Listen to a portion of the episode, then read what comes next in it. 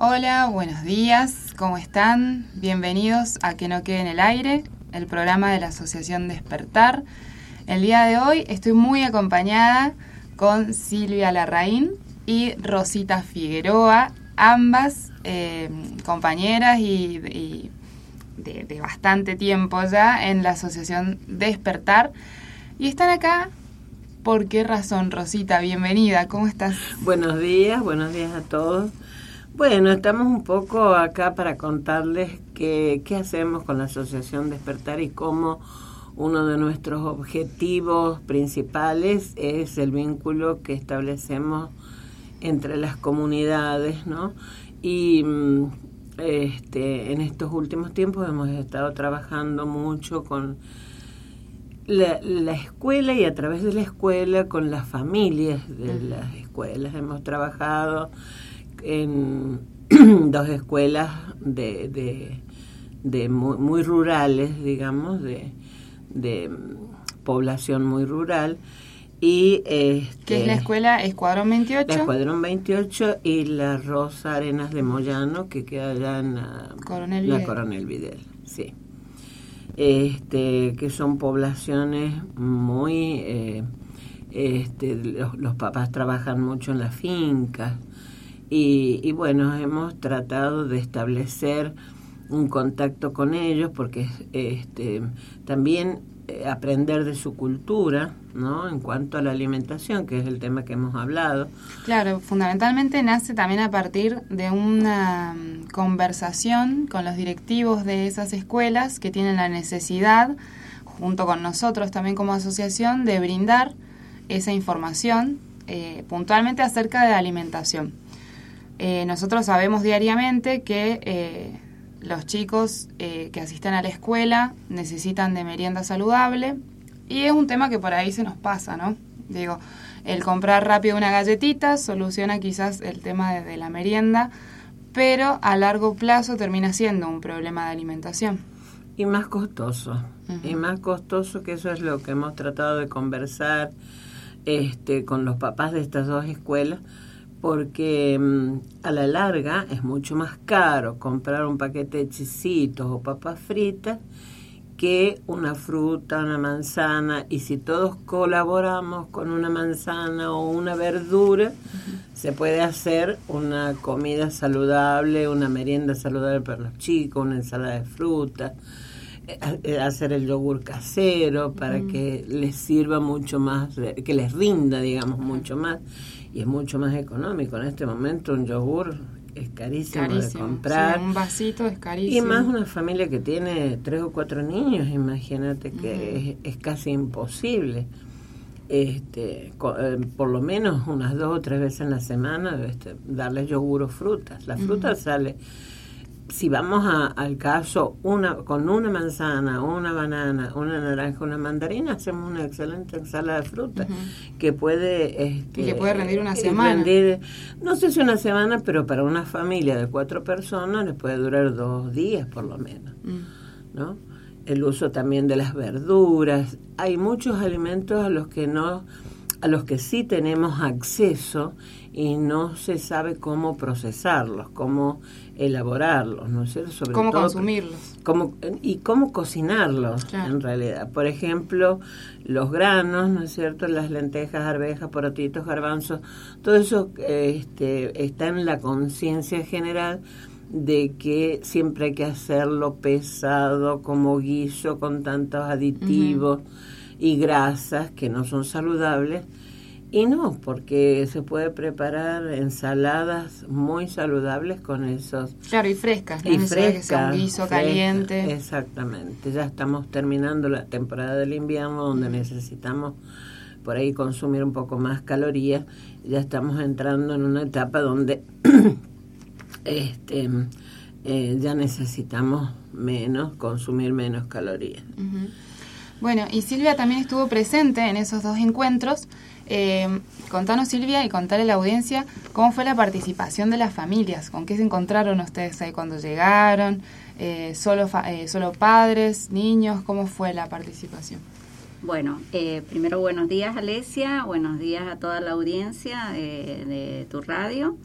eh, y decirles que realmente cuando nosotras eh, llegamos, nosotras digo porque fuimos tres, eh, fue la doctora Rosita Figueroa, fue Ana María Sagua y quien les habla. nos encontramos con que sí, había mm, bastante mamás esperándonos. no habían papás, pero sí mamás, porque se supone que, bueno, los papás son los que tienen que cumplir con sus labores diarias. Y encontrarnos con un grupo de madres eh, que realmente eh, nos recibieron muy bien, aceptaron la propuesta, estuvieron atentas, escucharon todo lo que se les dijo, eh, participaron del taller ah, porque respondieron preguntas, em, comentaron sobre sus hábitos diarios de alimentación eh, y creo que lo más importante fue eh, desde nuestro lugar como asociación, además eh, de, informarles sobre la importancia de los alimentos como nutrientes y hacerles entender cuál era la diferencia o hacerles ver en realidad cuál era la diferencia entre comer y alimentarse, que algunas de ellas lo tenían muy bien este, mentalizado ya, respondieron eh, con lo preciso. Eh, que eso también sorprendió, ¿no? Porque la verdad que por allí uno a lo mejor piensa que no, no, saben distinguir, pero sí lo saben hacer. Eh, lo más importante, decía yo, desde la asociación, es el haberles comentado la importancia que tiene durante la hora de, de consumir los alimentos, almuerzo generalmente, que es el momento del día en que toda la familia se reúne alrededor de la mesa, mm. de hacerlo este, eh, participativo mediante el diálogo. Eh, no, no tener este en mano los celulares que hoy en día mm, eh, casi, casi todas las personas lo poseen tratar de, ir educando en ese sentido. El televisor, que también es un distractor importante a la hora de, del almuerzo, que están los noticieros y están los padres, cállate, déjame escuchar. Y eso también eh, influye muchísimo en la cultura de la alimentación, lo que van a aprender esos niños de cómo uno debe alimentarse, ¿no? Y evitar este sobre todo las discusiones mm. porque por eh, mejores que sean los alimentos eh, si se toma ese horario eh, para manifestar todas las diferencias lógicamente no no van a hacer el efecto que deberían hacer en, el, en el organismo de todos no solamente de los niños sí, porque todo el sistema se, se tensiona y hay alimentos que por ahí no no caen bien después de emocionalmente pasarla mal o en una discusión sin dudas pasa eso. Exactamente, lo que pasa que una gran pata, digamos, de la buena nutrición es este el amor, con que se preparan primero los alimentos, después cómo se sirven, con la paciencia que uno tiene con los chicos, porque los chicos este, hay muchos niños que son selectivos, que esto me gusta, esto no me mm. gusta, empiezan.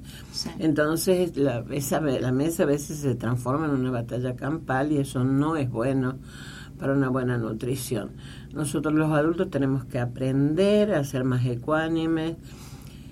Yo, yo sé que todos estamos un poco este, como sobrepasados con el trabajo y nerviosos, pero eso, eh, eso lo tenemos que tomar como hábito. La hora de la, de la comida es la hora del amor, del vínculo, de estrechar vínculos, de favorecer el diálogo con los chicos, que los chicos tengan confianza de hablar con los papás sobre los temas del día, cómo te fue en la escuela, qué hiciste, vamos a jugar al fútbol, o, vamos a salir, no sé, a pasear a la plaza, andar claro, como planear también la, la tarde o la noche la planeación del día donde eh, se incluyen a los niños, a ver qué querés hacer vos, qué te gustaría hacer. Este, y también quiero acotar que en las escuelas rurales hay mucha población de origen boliviano que tienen una cultura muy particular. Y lo importante para nosotros es no invadir esa cultura. Al contrario, este, em, afianzar esos vínculos con la tierra, con el origen, con, la familia de donde venimos, con los ancestros. Y eso se va transmitiendo de este, padres a hijos, de generación en generación. Y eso este, eh, influye mucho en, en, la conservación esto de los vínculos familiares, ¿no? Sin duda, porque es como cultivar las raíces, ¿no? no solo desde la metáfora que tiene que ver con el, trabajar en la tierra y valorarla como tal, sino también, bueno, de esa tierra que trabajó mi papá, mi mamá, digo, nacen las verduras y las frutas de las que yo me alimento, que luego después voy a hacer lo mismo con, con los que siguen, ¿no? Claro. Pero creo que es fundamental eso que decís, Rosita, y tiene un valor súper importante el, vínculo y el valor, el, amor que tiene esa, ese crecer. Lo mismo que la conservación del idioma, el idioma mm. también es súper importante. Este, que se transmita de generación en generación, porque es la forma en que nos podemos comunicar y vincular en la familia, ¿no es cierto? El diálogo este, nos vincula con esto, con la familia, con los ancestros, con lo que somos, de dónde venimos. Eh, es sumamente importante eso, respetar este, eh, como parte de su cultura, su idioma y sus costumbres. ¿no? Porque es en esa diversidad que fíjate cómo pequeños valores enormes eh, se comparten y elegimos cómo hacer los nuestros también, porque sin duda se trata de una convivencia y de una fusión de culturas. Así que en ese aspecto está muy bueno. Eh, en saber valorarlo y que crezca, sin duda, un poco más. Sí, en esta otra escuela donde fuimos, en la eh, Rosarena de Moyano, fueron muchos papás y adolescentes también, así que nos satisface grandemente que hayan podido, y muy, muy este eh, participativos los ah, papás, ¿no? Con muchas preguntas. Muchas preguntas este, nosotros propiciamos la formación de una huerta escolar. El problema que tienen algunas escuelas que no tienen eh, espacio, mm. algunas, y otras no tienen agua, ah, riego. el riego. que es sumamente importante. Nosotros sabemos que esta zona es una zona desértica, muy seca, donde no podemos depender de que llueva para el riego. Claro, tendría que hacer como un proyecto también con respecto al sistema de riego. El problema de estas escuelas es que como no está planificado, porque se hicieron así como en lugares estratégicos, pero no planificaron todas esas cosas. Entonces, el agua que tienen es agua para consumo de, comida y eso, pero no es para riego. Así que habrá que trabajar sobre eso con la escuela para ver si podemos conseguir una línea de agua para que puedan tener su huerta su huerta en la escuela y así mejorar. Porque desgraciadamente este, el Estado no está cumpliendo, y perdona que diga esto, pero es la verdad, no está cumpliendo con esto que promulga, ¿no? La buena salud, la alimentación saludable, pero las escuelas que tienen em, merienda, ¿no? Que los chicos meriendan, ¿qué les dan? Les dan tortitas, facturas, pan con queso, eh, raramente bueno, leche creo que sí les dan, pero té, yerbeado. Y son alimentos que no son nutritivos. Son demasiados hidratos de carbono, con grasas. Y eso em, actúa, digamos, en la mala, la malnutrición de los niños.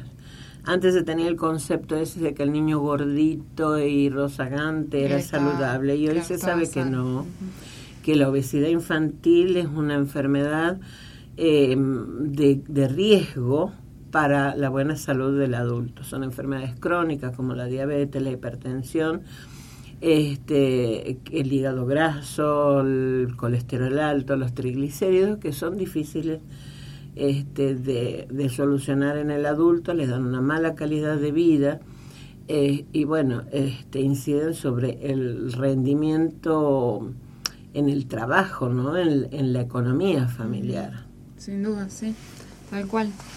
Em, bueno, así que estos fueron un montón este, de, tópicos eh, valorables y a tener en cuenta también críticas constructivas para, para largo plazo o corto.